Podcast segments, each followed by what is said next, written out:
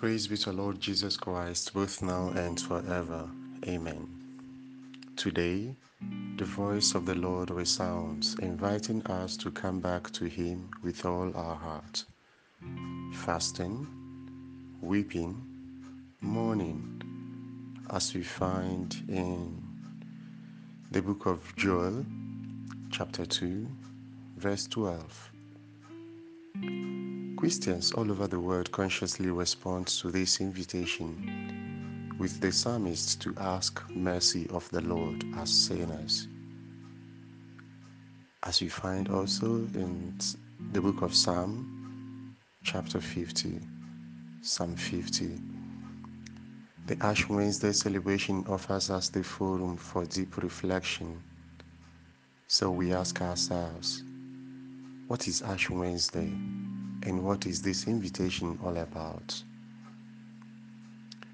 Ash Wednesday is the first day of Lent and the beginning of our 40 days journey with Jesus. The Lenten time is the period when Christians consciously reflect on the life, passion, death, and resurrection of Jesus Christ. It is called Ash Wednesday because it is a day Christians are marked with ashes on their foreheads as a reminder of our human nature that we are dust and to dust we shall return.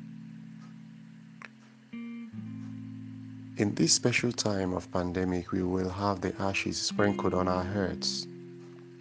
This consciousness is expected to humble us both in God's presence and in our relations with other beings human persons precisely.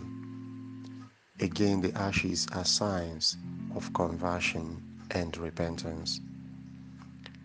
Since it is a journey of conscious reflection on the life, suffering, death, and resurrection of Jesus, we need to prepare for it as typical of every journey. So, how do we prepare for this journey?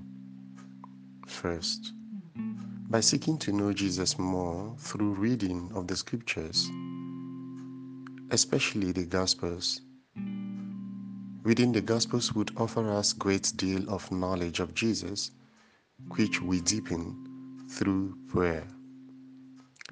The knowledge of Jesus provides us with the yardstick of assessing how close or far we are in the imitation of Jesus. It humbles us and gives us the vibe of strength to keep on keeping on in hope of victory with our Savior. Second, by seeking conversion. This means that we begin to seek the end of those behaviors or attitudes that offend and displease God.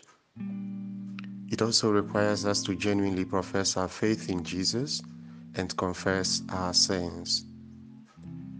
We seek to consciously resist the urge to be unkind and hateful towards others, whether through our words or actions.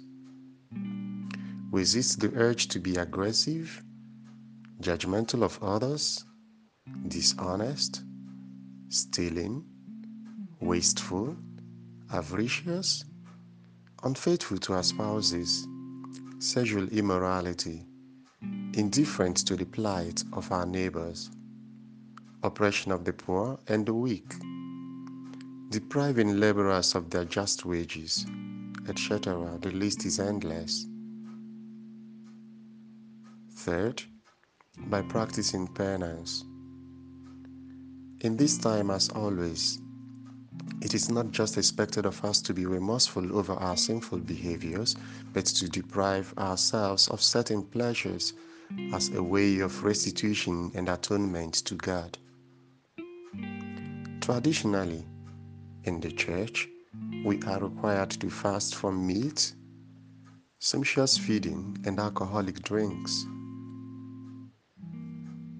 There are some of us who cannot afford or do not delight in meat or alcoholic drinks, but cannot do without potatoes, pomfrets, donuts, chocolates, biscuits, candies, etc.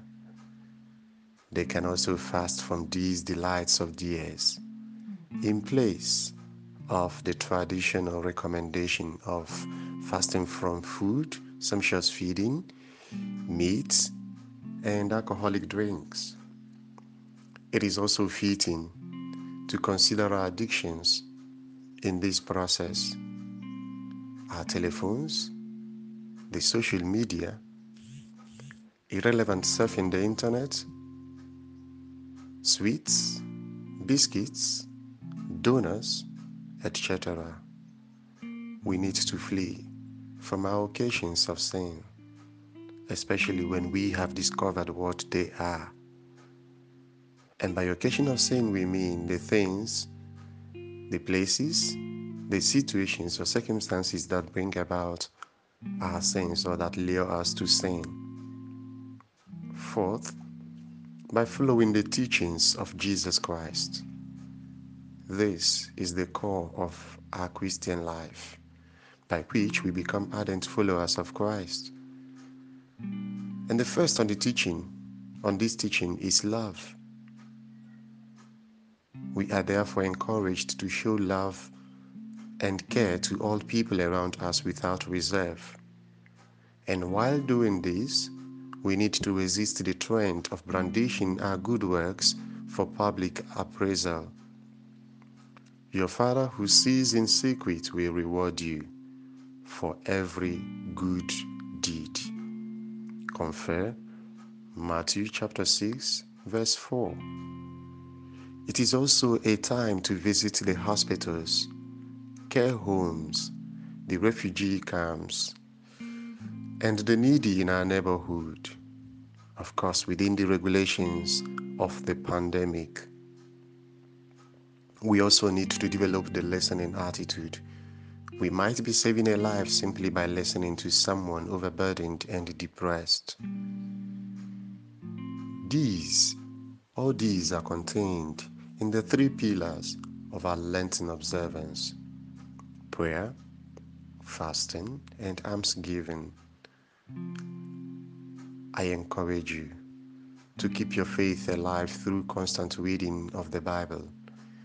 Visit to the Blessed Eucharist, frequenting the sacraments, especially the sacrament of reconciliation and the Eucharist in the Holy Mass, praying the Holy Rosary daily. Finally, Remember that this is a journey of consciousness. By this I mean the Lenten period, our Lenten observation. It is a journey of consciousness and the reflection on the life, suffering, death, and resurrection of our Savior Jesus Christ. It is not an easy task but with Him we can always be sure of victory. His grace will see us through, and we shall definitely be victorious. And may the blessing of Almighty God, the Father, the Son, and the Holy Spirit come upon you to invigorate and remain with you forever. Amen. Peace be with you.